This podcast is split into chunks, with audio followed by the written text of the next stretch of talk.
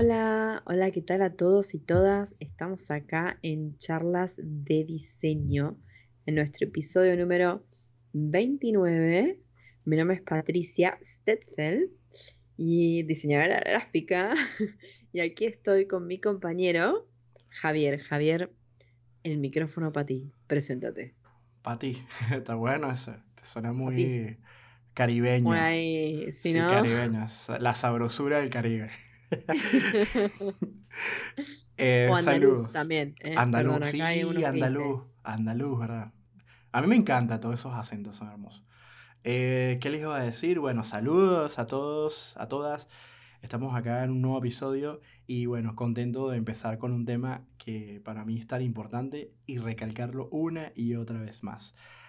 Así que mm, con mucho cariño estamos acá grabando episodio número 29 de la temporada 2. Y bueno, y gracias a todas esas personas nuevas que se están sumando a la comunidad de charlas de diseño.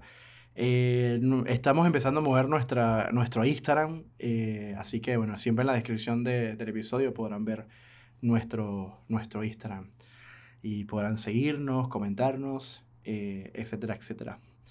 Así que, ¿qué te parece el tema del día de hoy? Porque ya la gente sabe, no, no, hay ningún misterio. Lo vieron en la descripción, en el título de, de, antes de darle play. Y ah, mira, me interesa este tema, vamos a darle play. Ah, bueno, vieron el título, que es, si mal no recuerdo, limitar la marca. Eso puede dar un mundo de objeciones e ideas y todo.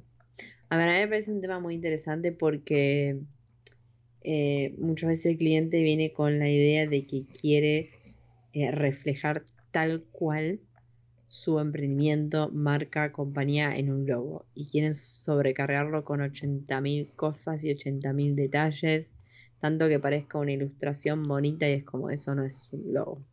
A ver que sí, que el logo puede ser una ilustración muy bonita y puede tener detalles, pero siempre dependiendo de los casos. ¿No? Por ejemplo, no sé, se me acaba de venir cuando justo dije ilustración bonita o con muchos detalles. Se me vino a la mente el logo de Starbucks, que es una sirena que tiene demasiado detalle. Que funciona, ¿no? El logo, pero no tiene nada que ver con vender bebidas y con el tema de, bueno, sí, vender eh, café de calidad y que sea fast y express todo eso. Claro, sí, sí, total. Eh, sí, es un tema muy interesante. La finalidad de este tema es para los, las personas que, mira, si, si tú que estás escuchando este podcast eres una persona que estudia o eres diseñador gráfico, te sirve esta información. Si estudias publicidad, te sirve mucho esta información. Si eres publicista, eh, quizás eh, puedes escucharnos y, y, estar en acuerdo y desacuerdo con algunas cosas que también entran en tu rubro si eres una persona que se dedica específicamente al marketing en las redes, el marketing digital, eh, también te sirve mucho esta información. Eh, dirección de arte, todo esto, ¿no? Porque hay que, hay que empezar a educar a nuestros clientes para aportar valor. Eso es lo más importante. Em, por ejemplo, el cliente eh, tiene un emprendimiento, una nueva empresa, quizás un business de, de cualquier rubro y lo que hay que separar son dos conceptos, ¿no? Primero, lo que sería la pieza de identidad, eh, que lo podemos llamar logo, como generalizado, no tiene que vender. O sea, no, no está diseñado, eso no está hecho para vender. Lo que vende realmente es un trabajo eh, de marketing, de publicidad, o, publicidad de mercadeo, como le dicen por otro lado, eh, por un estudio. Es, es un conjunto de situaciones. Eso por eso lo hay que separarlo. Y lo otro es lo que venimos a hablar acá, que es tratar de hacer que no necesariamente las cosas tienen que ser figurativas. Si este tema lo han visto por ahí en, en algunos eh, colegas que lo han hablado, que a veces te dicen que esto es un error, sí, puede ser en algún caso un error. Lo que tienen que considerar es que mm, no, esto se debe analizar antes de empezar un proyecto, o sea, aportarle valor al cliente, hacer algunas recomendaciones, decir, bueno, eh, ¿cómo se llama tu producto? Todavía no sabes el nombre, bueno, hay que buscar la manera de, mira, ponerle nombre a un producto es muy complicado. Y, y ahí en este caso ponemos ejemplos tipo Apple, ¿no? Por, por ejemplo. O sea, Apple es una computadora que... Eh, Apple es una empresa de tecnología que vende tecnología, entre esas computadoras, teléfonos, dispositivos varios, y no, ¿qué tiene que ver eso con manzanas, no? Y ese es el punto. El tema es que ya ellos están posicionados y tú lo entiendes. Pero imagínate desde el primer momento cuando estás en un garage, como pasó con Steve Jobs y el proyecto, y se te ocurre colocarle, eh, ya que admiras la historia de Apple Macintosh, eh, lo que es la, la, granja de Apple Macintosh, lo que le pasó, que es una historia bien curiosa, él dijo, bueno, en honor a esa, a esa granja Apple Macintosh, vamos a poner la empresa Apple Incorporated. O sea, listo. O sea, ¿y qué tiene que ver manzanas con esto? Bueno, nada.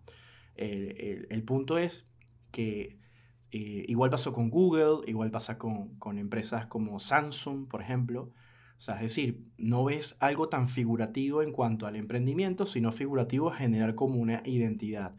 Y, por ejemplo, si tú te llega una empresa que vende cámaras, eh, no vas a ponerlo a una cámara. O sea, sí, es, válido. O sea, lo que te quiero decir es que no lo veas como un error, sino simplemente qué tal si ese cliente, más allá a futuro de vender cámaras y alquilar cámaras, por ejemplo, eh, quisiera vender de repente luces. Y de repente después de las luces quisiera vender, por ejemplo, algo mucho más complicado, sets, o sea, de armables, por ejemplo, rieles, vender eh, tripiers o trípodes, como le digan en tu país, o más allá todavía, empiezan a vender, no sé, eh, no sé, póster de películas de cine. Porque mm. es eso, o sea. Entonces, es como que tratar de que la marca englobe todo. Y en esa, en eh, en esa globalización, tú puedas generar un posicionamiento en un discurso. En un discurso, como lo hace, por ejemplo, Apple, piensa diferente, que es el eslogan o el claim. O, o como lo hacen muchas empresas que te venden un discurso y bueno, van creciendo y van eh, aportándole a la comunidad una información eh, debido mediante un comercial de televisión, ante una cuenta de redes sociales, etcétera, etcétera. Em, esa es la finalidad de este, de, este, de, crear, de crear esa conciencia entre nosotros la comunidad para aportarle ese valor a los clientes y siempre ponerlo de esta manera como que están invirtiendo en algo y ese algo puede explotar. Y explotar en buen sentido, ¿no? Puede crecer muy rápidamente. Y siempre hay que hacer una página web, siempre hay que hacer una pieza de identidad, siempre hay que hacer un, vamos a decir, hasta incluso el diseño de, de, un, de un libro, siempre pensando en grande. Siempre siento que eso puede crecer más, que puede salir una segunda edición, una tercera, que puede la página eh, tener más, más secciones. Siempre pensar de que el logo va a tener más funcionalidades en muchos lugares. Siempre pensar de que eh, la animación eh, se puede, puede, convertirse de un corto a un largo, ¿me entiendes? O sea, siempre pensar en grande, nunca piensan en pequeño y eso es lo que considero que es la importancia de este episodio. Para mí es muy importante venderle esa idea, ya que el cliente está invirtiendo tanto en su proyecto por un lado y en nosotros que vamos a desarrollar la parte gráfica. Y si hay publicistas en el medio, eh, estoy muy seguro de que los publicistas también le van a decir esto, pues aquí entra un compendio de cosas. ¿Qué te parece? No, estoy completamente de acuerdo. El problema es cómo nos podemos anticipar y saber si el cliente, la marca, la compañía se va a expandir y nuestro logo que le estamos diseñando no va a ser más funcionable. En el sentido, porque claramente si estamos ayudando a un emprendimiento, eh, no sabemos, no sé, por ejemplo, eh, voy a dar un caso. Yo hace un poco creé un logo para mi hermano porque está vendiendo ropa, está revendiendo ropa deportiva para mujeres, pero bueno, el día de mañana él puede que se expanda y empieza a vender ropa para hombres también. Entonces, si su marca se llama Just for Women y empieza a vender para hombres, ¿qué hacemos? No solo es el hecho de, ok, hay que cambiar el logo, hay que cambiar hay que renombrarlo el logo, en el sentido ahí.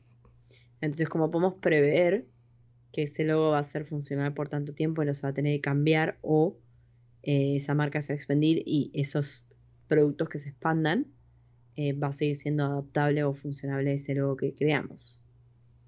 ¿Cómo, ¿Cómo se llama esta marca famosa? Se me olvidó ahorita, se me fue el nombre, que hace maquillaje, que Victoria's Secret. ¿eh?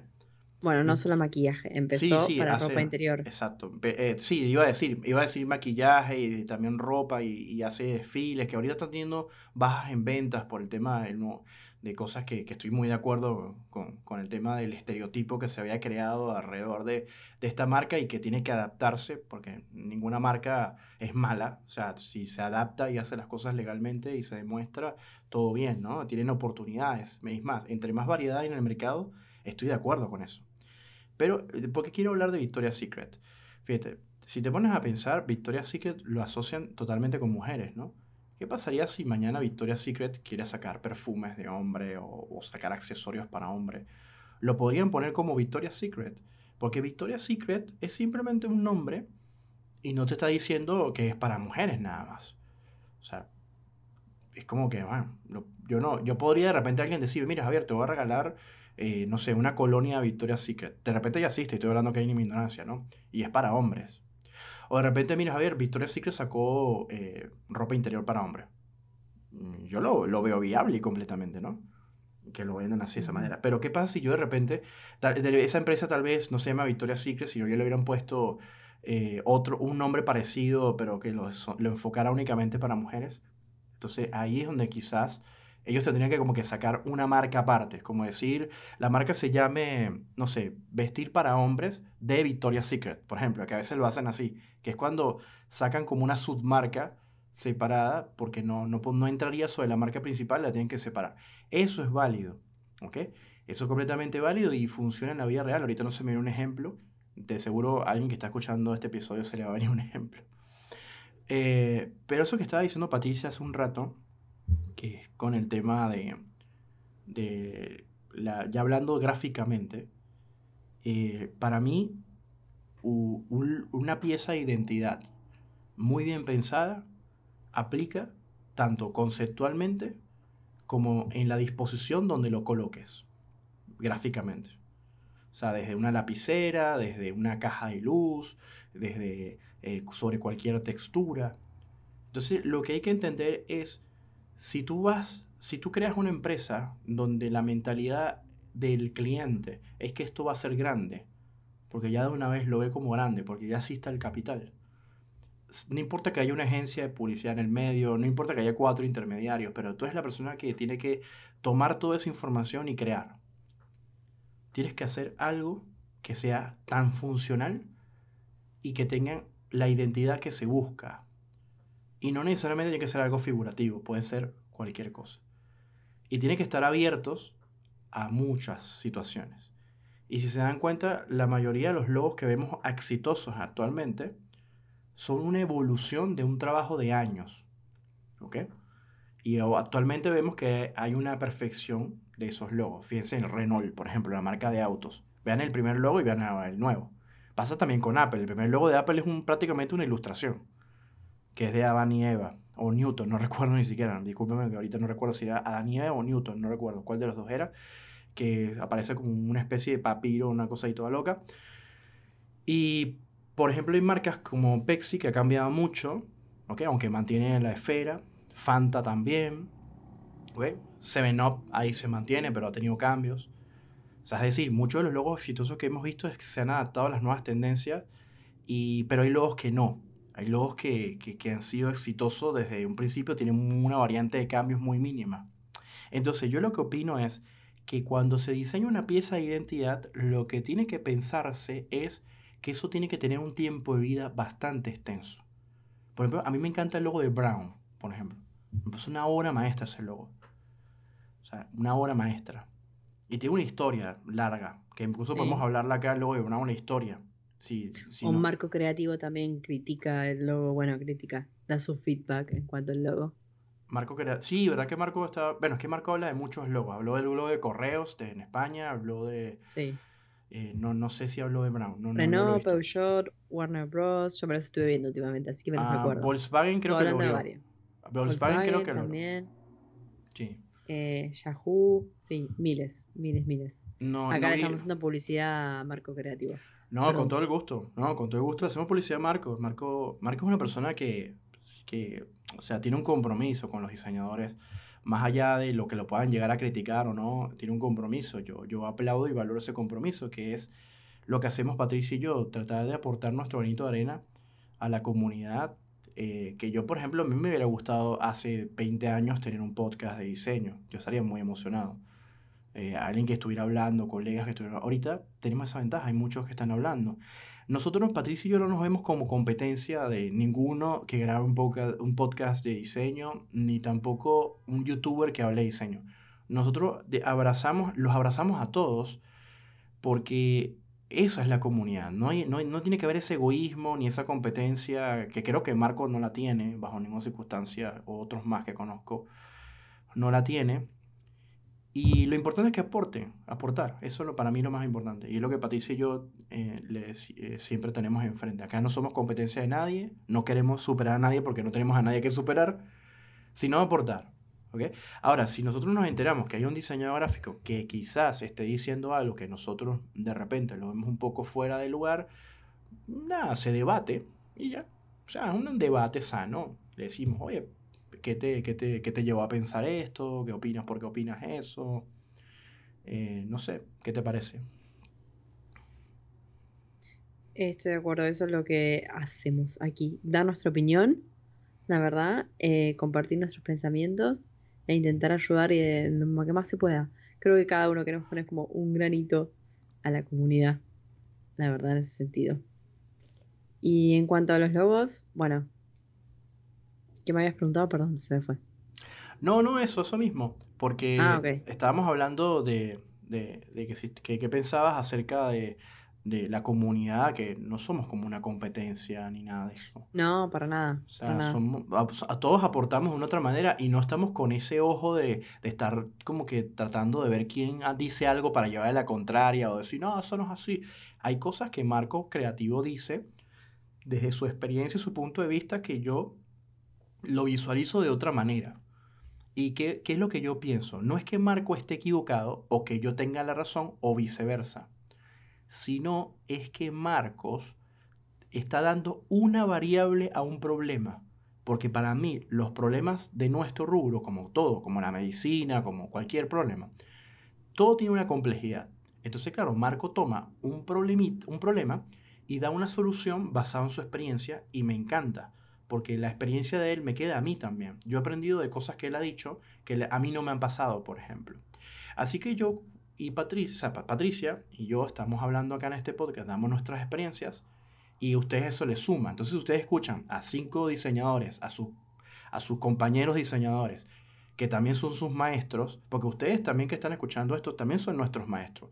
Si alguien nos escribe mm. un correo y nos dice, oye, Javier, a mí me pasó tal cosa y nos cuenta su experiencia, o me dice, mira, no estoy de acuerdo con eso porque a mí me pasó tal cosa, ustedes nos están enseñando también. Entonces, entre nosotros nos nutrimos y no podemos ser como, como enemigos, sino como que, oye, vamos a nutrirnos entre todos, vamos a ayudarnos entre todos para que la comunidad vaya creciendo, para que vayamos educando más a la gente. Eso es lo que queremos promover.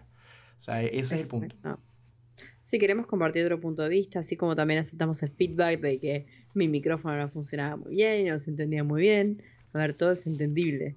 A mí lo que me gusta de Marco Creativo es em, el valor que tiene para expresar sus ideas y agarrar y criticar, por así decirlo, a las grandes marcas, porque no cualquiera es capaz de hacer eso. y además porque es una cuestión de que lo está haciendo como un hobby esto, nadie le está pagando. Entonces él está tomando su tiempo, a ver, por más que le guste analizar, todo luego está tomando su tiempo para analizar y para crear una solución. Eh, en el sentido, o la solución que él cree que se amolda más a la situación. Claramente, bueno, él lo que tiene de ventaja es que él pone esa solución y esa solución ya no es criticada y no tiene el feedback del cliente, porque hoy en día lo que vemos que está publicado eh, puede que al diseñador no le parezca que está correcto, pero también cuenta mucho toda la opinión del cliente. El cliente te puede llegar a decir, no, yo quiero esto, no, yo quiero lo otro, no, que qué sé yo. Y entras en una negociación, pero a veces en negociación hay cosas que no ganas y tenés que ceder y hay cosas que vas a perder. Entonces, creo que a todos nos gustaría hacer como un proyecto a toda nuestra manera, pero bueno, siempre está la opinión del cliente que interfiere que muchas veces no tiene un ojo crítico, un ojo diseñador. Em, bueno, para eso nos están contratando, ¿no? Se supone.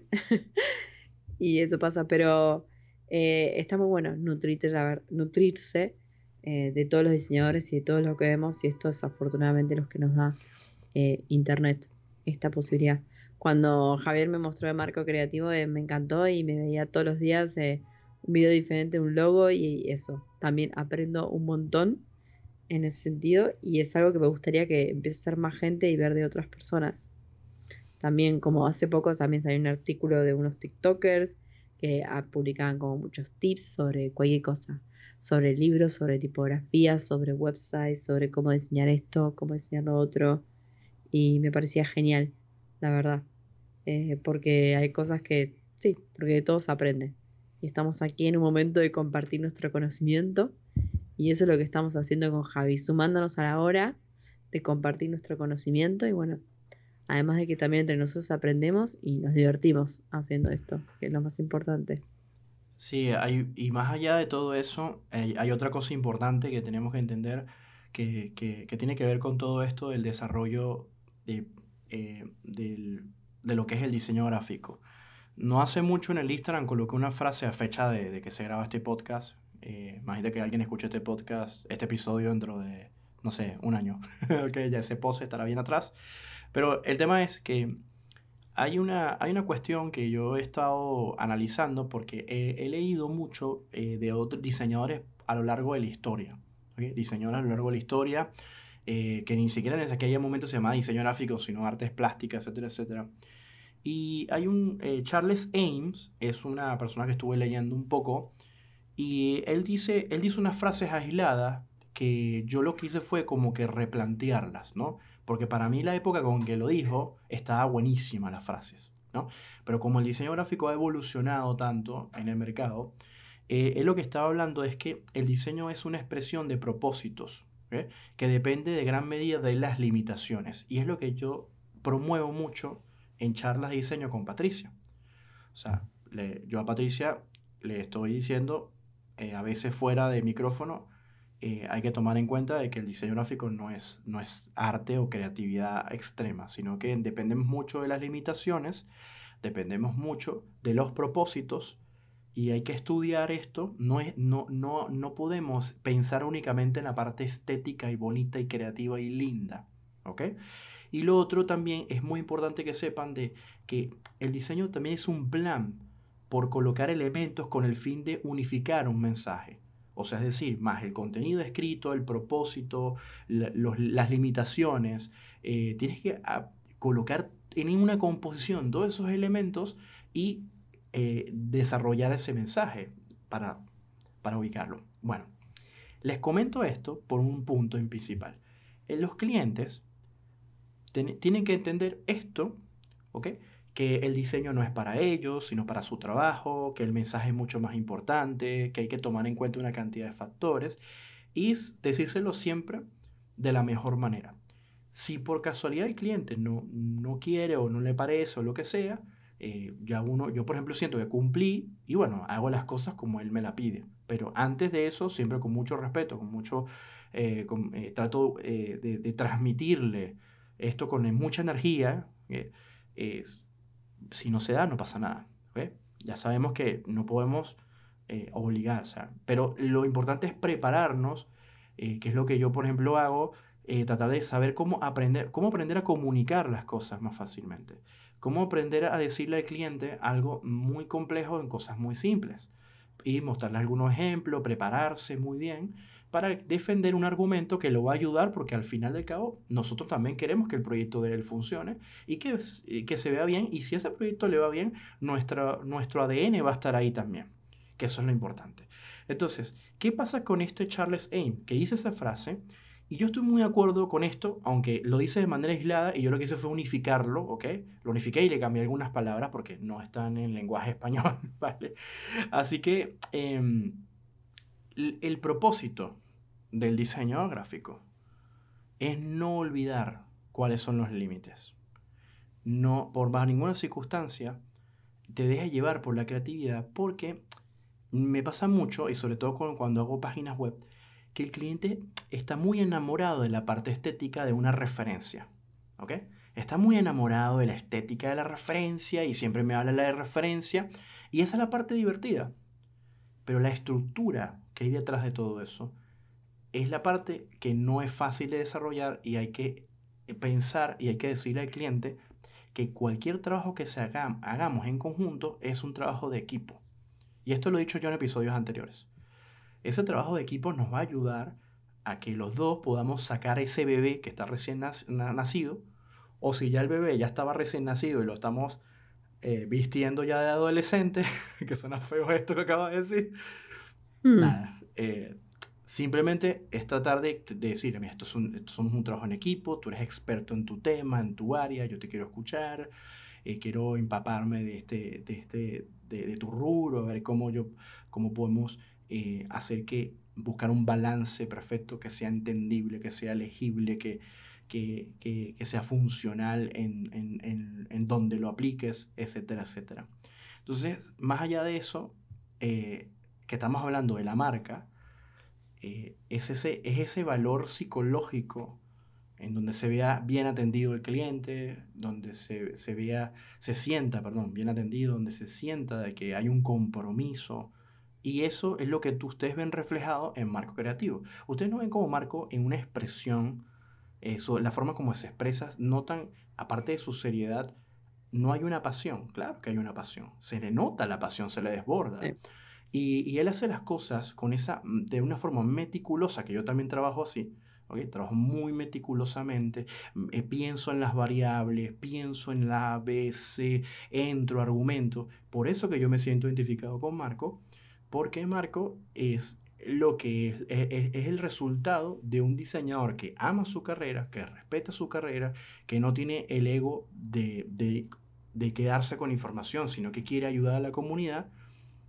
Y, y, eso, y eso es lo importante. Y muchos de ustedes que están escuchando este podcast, si ustedes tienen conocimiento, eh, pueden hacer su propio podcast, pueden hacer su propio canal de YouTube, Pueden hacer su propia cuenta de Instagram y mostrar sus trabajos y, y compartirlos. Pueden estar en grupos de Facebook ayudando a otros que están perdidos, eh, que no se tienen alguna duda, alguien que, que, no tienda algo, que no sepa cobrar, por ejemplo, un trabajo. No, no ataquen nunca a nadie, nunca. Siempre traten de ayudar al, al compañero, al colega que está perdido. Por ejemplo, hay un trabajo y uno pone, bueno, 5 dólares. Y tú dices, no, compañero, no, no, no, 5 no, ponle tal, o sea, o si no, si no te dio bola o te faltó el respeto, bueno, ya, y vete, pero no te, no te enganches en esas cosas. Pero si no nos unimos entre el rubro, no, no vamos a salir tanto del hueco. Que no estamos en un hueco, pero por lo menos lograr que la carrera diseño sea un poco más respetada en la sociedad. No nos vean como artistas con, con estereotipos equivocados. Bien. No, como enemigos, no, para nada, para nada, esa no es la idea. Y bueno, otra Javi, nos desviamos un poco, pero podemos volver al tema original del logo, de este proyecto que nos presenta el cliente. Y si tenemos que hacerlo tal cual y literal, es el producto o servicio que vende. O tenemos que hacer un poco más de, chispas, algo un poco, un poco más retórico, eh, no sé, hacer algo que pueda ser identificable para su marca o no. Como por ejemplo, ahora se me vino a la cabeza eh, los diseñadores gráficos, que nos creamos logos. Y la verdad que nos hacemos, nos hacemos logos por lo general con nuestras iniciales, ¿no? Porque es como cómo representás al diseñador gráfico en una imagen, en un icono, en un logo. Salvo que hagas el típico eh, lapicito con papel, no sé, no se me ocurre. Algo así, más ahora que el diseño gráfico se expandió, ¿me entendés? Porque bueno, puedes, si sos diseñador web, bueno, puedes hacer algo capaz con un clic, eh, con, un, una página, con botones, no sé, pero está complicado representarse a uno mismo en un logo. Eh, sí, Es un buen tema, ¿no? ¿Cómo hacer, ¿Cómo hacer el diseñador, el logo para tu propio, para vos como diseñador gráfico? Por ejemplo, a mí me costó mucho, la verdad, y y siento que no, no logré hacer, no estoy contenta con mi resultado. Por ejemplo, tú, Javi, yo creo que sí. La verdad que últimamente creaste un logo eh, bastante adecuado para ti, para tus servicios, que te representa. Bueno, un logo con eh, un monograma, se dice, ¿no? Eh, con, con tus iniciales. Y a ver, que antes tenías uno que era más que era adaptado a su época y ahora te actualizaste e hiciste algo. Sí, sí. Eh, hiciste algo más moderno, representativo. Eh, hiciste ahí un juego con la J y la P. Si no, chicos, lo pueden ver su Instagram. Creo que su Instagram es Javier Perea Design o algo así. Eh, no, Perea Design. Perea Design. Perea Design. Chequen el logo de Javier. Así Marco Creativo va y lo critica. No, mentira. no, no pasa nada. Yo todo lo que diga Marcos. Es más, Marco lo, lo, lo capturaría y le haría una grilla y le sacaría hasta el último la última gota de, un píxel para decirme, esto está corrido acá, un píxel. Ahora está bueno, me encantaría. Eh, el argumento de por qué nosotros, la mayoría de los diseñadores, tenemos siglas en nuestros logos es la misma, es la misma sentido de la firma, ¿no? Es como cuando tú pintas un cuadro y lo firmas, ¿no? Es como cuando tienes un documento y lo firmas. Bueno, es una forma de firmar. O sea, tú haces trabajo y lo firmas con eso. Es por eso que usamos muchas iniciales. O en este caso las personas usan su nombre o, su apodo. Vamos a suponer que mm, tú tienes un apodo, por ejemplo. Entonces firmas. Claro, tu apodo en el habla hispana es muy común. Es muy común. Eh, tal vez tu apodo con otra cosa es lo que se sumaría, ¿no? Pero sería eso, ¿no? Eh, es una firma. Por ende, no es fácil diseñar para uno mismo. Es complicado porque es tu propia marca, es tu propia firma. Yo lo que hice con mi nuevo logo es que, o sea, realmente el nuevo logo es, algo que tenía yo pendiente, el que, el que, trabajé.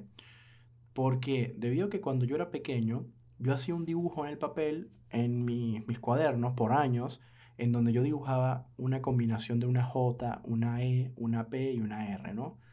Y siempre jugaba con eso, jugaba con eso, jugaba con eso, y a veces lo reducía, lo ponía. ¿Y por qué? Porque yo de muy pequeño ya tenía esa tendencia que quería ser diseñador, o quería estudiar arquitectura o ingeniería civil, algo que, que tuviera involucrada la, la, creatividad en algún lado. okay. Así que tenía esas tres carreras, la ingeniería civil, la arquitectura y el diseño. Y bueno, eh, por ende yo siempre estaba dibujando eso y creo que ahí fue donde dije, no, voy a reducirlo ahora a la J y la P. Eh, que realmente ustedes lo van a ver y parece una P, realmente. Y, y después cuando se dan cuenta es una J. Y si se pueden analizarlo más a fondo, hay una R insinuada, ¿ok? Porque yo, mi, tercera, mi segundo apellido es, empieza por R, así que es eso. igual es un guiño a, un familiar con ese apellido, a la cual lo tengo en un pedestal, ¿no? Es algo privado, por decirlo de esa manera, su firma personal. Y me representa porque se parece a mí, digo yo que se parece a mí. Yo veo el de Patricia y, veo su página y, y digo, es Patricia. Y es, creo que su página eh, la representa a ella. Toda cute, prolija y, y, elegante y con estilo. O sea, es eso. Y yo digo, no, no. Es, eso es lo que yo digo que, que, que, es bonito cuando uno diseña su propia marca para uno mismo, ¿no? Eh, y al ser firmas, se te pondría. O sea, hacer de iniciales y no usar un icono como tal así, te, te da esa facilidad de es colocar una firma. Imagínate hacerte un sello con eso y lo pones. Está, bueno, ¿no? Es ideal, sí. sí. yo quiero hacerlo con tu amiga, un sello de eso. Ah. que tu amiga no, tu, sí, tu compañera de clase, ¿no? Que tiene un emprendimiento, tiene un emprendimiento espectacular. Exacto. Stampede Design, no puede seguir de sellos. Si lo quieren chusmear. Sí, me encanta, me encanta, me encantan los sellos. Yo trabajé en un centro copiado cuando tenía 14 años con eso me compré un juego de Nintendo 64, mi primer sueldo. Y salí corriendo cuando me pagaban mi primer sueldo. Me pagaban semanal. Imagínate que qué épocas tan bellas que en una semana de trabajo te da para comprarte un juego de, de una consola recién salida del mercado. Y me acuerdo que en esa empresa hacían sellos, donde yo trabajaba, para sacar copias hacían sellos.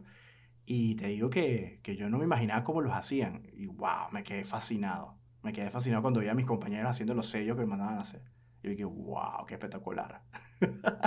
Lamentablemente eh, me pusieron en el área de copiado, así que nunca hice un sello. Lo máximo que llegué fue es eh, la parte, un día faltó una persona en la, en la parte donde hacían encuadernaciones a libros y me metieron ahí a hacer algunas compaginaciones. Eso fue lo, lo, otro que hice fuera. Pero bueno, me gustaba trabajar en mis vacaciones escolares. Era, con eso no le pedía plata a mi mamá para comprar videojuegos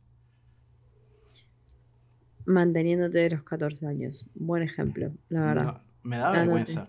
pedirle a mi mamá plata para comprar un videojuego. No sé, me da como cosas. Sé que estaba tan ocupada en cosas y pagos y no sé qué. Me da como cosa decirle, ay, mamá, compré un juego. No, sino que yo me ponía a trabajar ahí.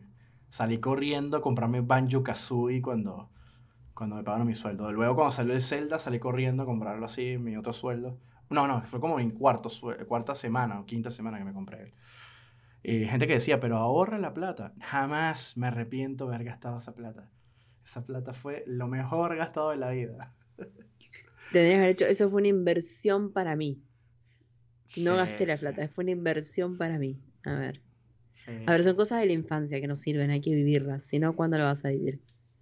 En el sentido. Cuando tengas A ver, está muy bien. Eras, bueno, sos bastante independiente y, te das tus propios gustos y está muy bien. Y, y, te da mucha más satisfacción de decir, sí, trabajé por esto y lo conseguí. Como, tiene otro valor. No es como, ah, bueno, sí, me lo regalaron y ahora estoy jugando este juego. Es diferente. Pienso yo. Sí, sí, sí, sí, te entiendo. Sí. Y los cuidas más de lo. Porque sabes, sabes, sabes cuándo te lo sufriste. Exactamente. Suena feo sufrirlo, pero bueno. Y. Ajá, sí, bueno, cuéntame. No, no, no, no, iba, iba a ver a qué conclusión llegábamos con todo ese tema estábamos hablando, de los logos, de esto de limitar tu marca, de cuánto debemos expandirla, de cuánto no. Es, una información muy, muy contundente, muy importante, pero es corta. O sea, no hay mucha trascendencia, porque podemos poner un ejemplo y profundizarlo. Pero eh, mm, simplemente lo que deben de tomar en cuenta. Crear una marca es no olviden el crecimiento, las proyecciones que, que, por eso que a veces está bueno que el diseñador entienda un poco de, de qué son proyecciones financieras, cómo, cómo funciona el crecimiento de, de, de, una marca, o sea, todos esos estudios, aunque no, no los haga, no los cree, o sea, perdón, no, no, no, no los, no sea el, el, que ejecute esos estudios, por lo menos tiene un poco de cultura para tener eh, una, un argumento muy sólido a la hora de diseñar, porque yo lo que he hecho es que he estudiado todo esto a fondo y cuando yo diseño uso muchos esos argumentos. A veces la mayoría de los trabajos que tengo por ahí, muchas veces no, no pude llegar a ese objetivo. Y ni siquiera pude desarrollar una propuesta porque ya de por sí me, me pusieron los límites muy grandes. ¿Ok?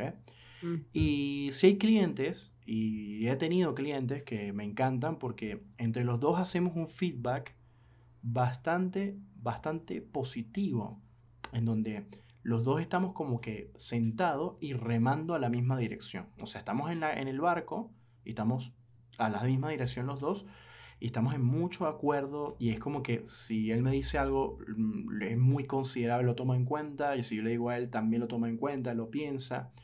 Así que cuando hay esa conciliación en una conversación en donde estamos hablando de cosas para el pro de eh, del, proyecto, está buenísimo porque acá te puedes sentar y decirle, mira, vamos a ver el potencial que tienes en tu marca. Vamos a ver cómo, cómo, cuáles son tu competencia, eh, podemos ver eh, cómo le ha ido a tu competencia también, cuáles son las fortalezas y las debilidades de tu competencia.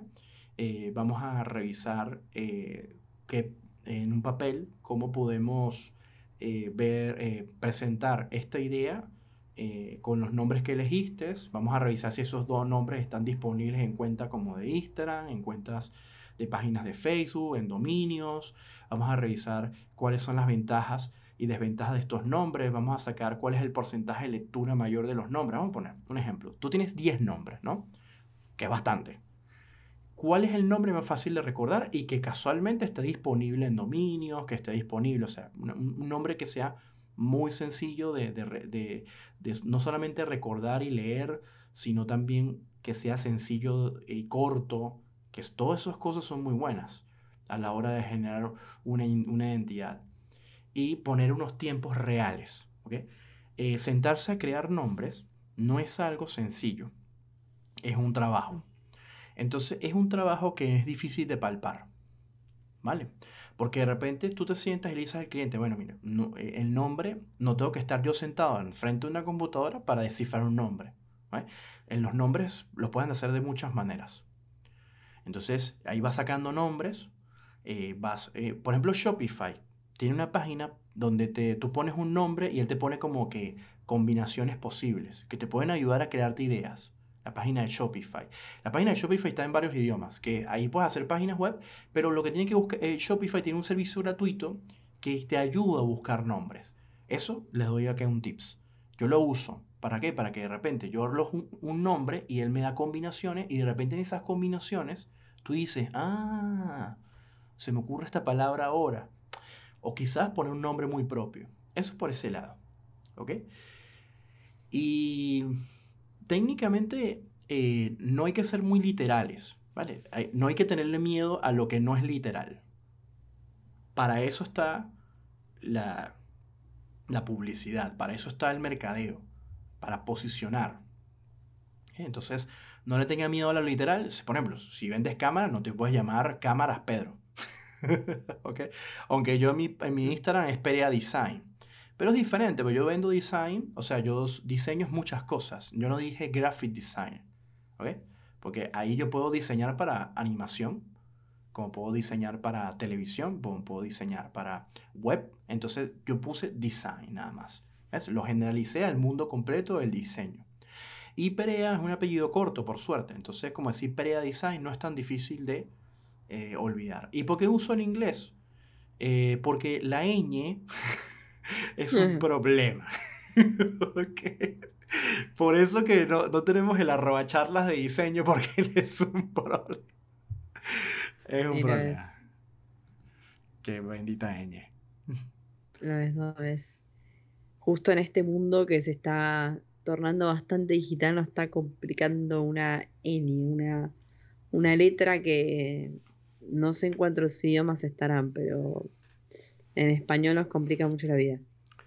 Creo que nada más está en el español. En el euskera no sé si está. En el catalán creo que no está. Eh, creo que tampoco en el valenciano está, creo. No lo sé. Tendría que averiguar. La gente experta puede dejarnos un comentario por ahí y decir, no, no, no, la ñ está. Igual si lo googleamos, ya sabemos que aparecerá por ahí. Ya la ñ está presente. Es, es una letra. Yo vi la historia de la ñ la vi, es hermosa la historia.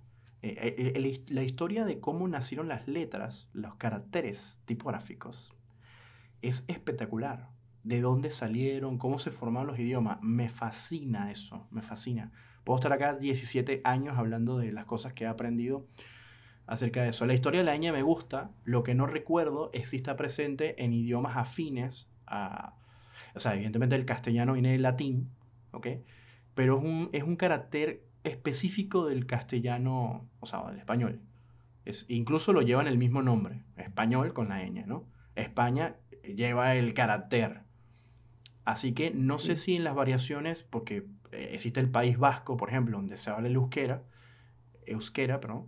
Eh, yo he visto gente hablando en euskera, eh, pero no recuerdo si existe una ñ, quizás sí, quizás no. Incluso tengo entendido que el euskera es mucho más antiguo que el español como idioma. Súper interesante esa historia. España, eh, Europa es un lugar donde hay mucha riqueza cultural increíble, ni les quiero contar de Asia, por ese lado.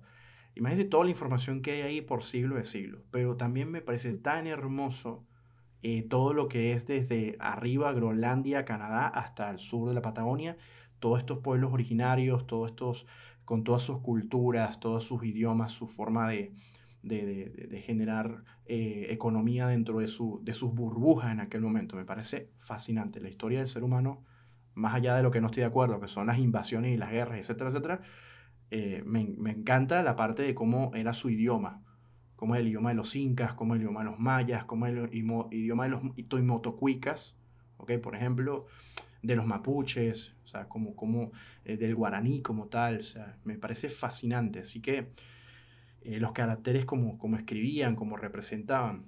Eh, ojalá uno tuviera memoria en el cerebro para guardar toda esa información. Y toda esa información te ayuda, entre más sepas de tu idioma, y también del idioma inglés, por ejemplo, entre más tú sepas y hayas leído, vas a tener una riqueza cultural que te va a ayudar muchísimo a trabajar cuestiones con marcas. Porque vas a, vas a conocer de muchos sinónimos, vas a conocer de historias. Por ejemplo, fíjate, Steve Jobs conoció lo de Apple Macintosh y le fue la fuente de inspiración para sacar el nombre. Entonces yo siempre le digo al diseñador, no abandones las matemáticas, no abandones las geometrías, no abandones la historia. Lee, trata de disfrutar. Mira, lee un cómic, vete a una película de Marvel, porque no tiene nada de malo eso, a mí me encantan las veo. Pero cuando puedas, léete un libro de un autor cualquiera, vete a una película de terror, léete un caso de político de fulano de tal en 1300 a.C., lo que tú quieras. Y eso te va a ayudar a un crecimiento interno eh, en cuanto a conocimiento y eh, te va a mejorar tu léxico, va a mejorar una cantidad de, ideas que vas a poder desarrollar porque tienes cultura. Entonces, eh, nunca te limitas a la cultura que tienes enfrente. Abraza todas las culturas. Yo abrazo la cultura surcoreana, eh, la, hindú, eh, la norteamericana, la, cultura de Argentina, la cultura de Venezuela, la de Colombia. Y todas me parecen que tienen algo hermoso. Y eso creo que te puede ayudar mucho a crecer. Y sobre todo cuando estás generando una marca que tienes dentro de un país, pregúntate siempre si eso algún día va a salir de manera internacional. Y siempre ve la manera de buscar en qué idioma sería fácil el nombre de esa marca. Por ejemplo, si tú usas una, marca con un nombre español como Sara, es fácil en inglés, en francés, ¿me entiendes? Pues muy sencillo, porque es Sara, son cuatro letras nada más. Pero si de repente pones un nombre muy rebuscado en castellano, eh, quizás cómo lo vería el francés, por ejemplo, o el portugués, o cómo lo vería quizás el, alemán, que no, son idiomas que provienen de la, de la línea del latín o el danés o el sueco. IKEA, por ejemplo, que es algo sueco, o Lego, que es algo danés. ¿Ves que son fáciles de recordar? Y son idiomas que no, no tenemos ni, ni, cómo se dice, cómo se dice hola en danés. Vaya a saber, hello, una cosa así, no sé cómo que se dice. Igual en sueco. Vaya a saber cómo se dice hola, ¿cómo estás? Y en japonés, por ejemplo. Entonces es como que buscar la manera, un balance, si este producto o esta marca algún día va a salir de manera internacional, trata de pensar de que sea muy fácil, como por ejemplo lo hicieron en Japón, o como lo han hecho en Corea con el Samsung, por ejemplo, o Japón como Sony. Sony es muy fácil de pronunciar. O sea, ¿me entiendes? Y eso es muy difícil de lograr. O sea, tienes que darle cabeza. Porque actualmente estamos colapsados de marcas. En esa época, cuando se construyeron esto, ellos están como de los inicios. Entonces, todo esto eh, es, el balance que tienes que hacer. Uy, esta marca va a salir fuera, esto, esto lo puede pronunciar cualquier persona. Acuérdense también de los colores, cuáles, cuáles les conviene más a los que tienen, por ejemplo, atismatismo o los que tengan eh, estos problemas eh, daltonismo. De daltonismo. El atismatismo es cuando de repente creas algo que tiene mucha vibración en, en las reducciones, por ejemplo. okay. O cómo se va a ver a larga distancia. Mira, yo te digo una cosa, si ustedes hablan esto con Marco Creativo, les aseguro que él piensa en todas estas cosas. O sea, te diría, claro que sí, yo lo pienso. Claro que sí, porque es que se nota. Entonces, nosotros cuando somos aprendices todo el tiempo. Y bueno, ya me pueden caserolear, porque ya me, me, me, me acá y listo.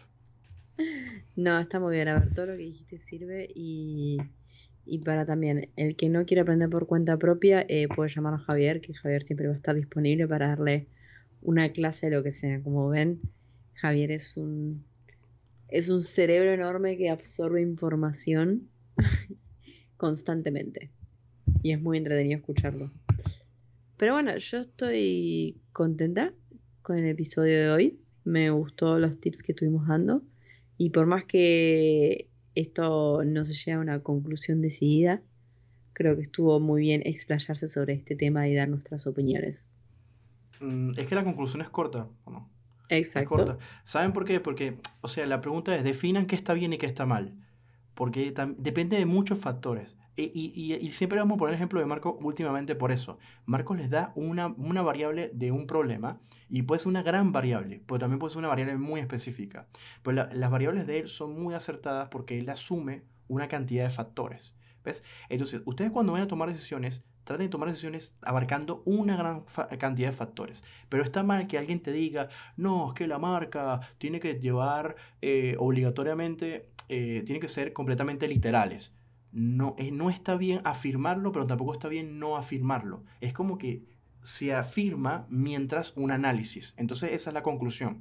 La conclusión es estudiarlo. Estudiarlo y sacar las, los argumentos reales y no, no de falacias para desarrollar el proyecto. Sí, Totalmente. Así que, mm, nada, Javi, por mí nos despedimos. No sé cómo querés hacerlo. Sí, yo me... Sí. claro que sí, claro que sí, por supuesto. Bueno, muchas gracias por escucharnos. No, perdón. No, no, sí, sí. Sí, sí. Y te iba a decir, ¿quién se despide primero? ¿Quién se despide primero? Bueno, ya que estamos yo, no voy a pelear esta vez. No. No, bueno, muchas gracias por escucharnos. Espero que les haya gustado el episodio. Tienen críticas o comentarios o opiniones, nos pueden escribir en nuestras redes sociales que están en la descripción.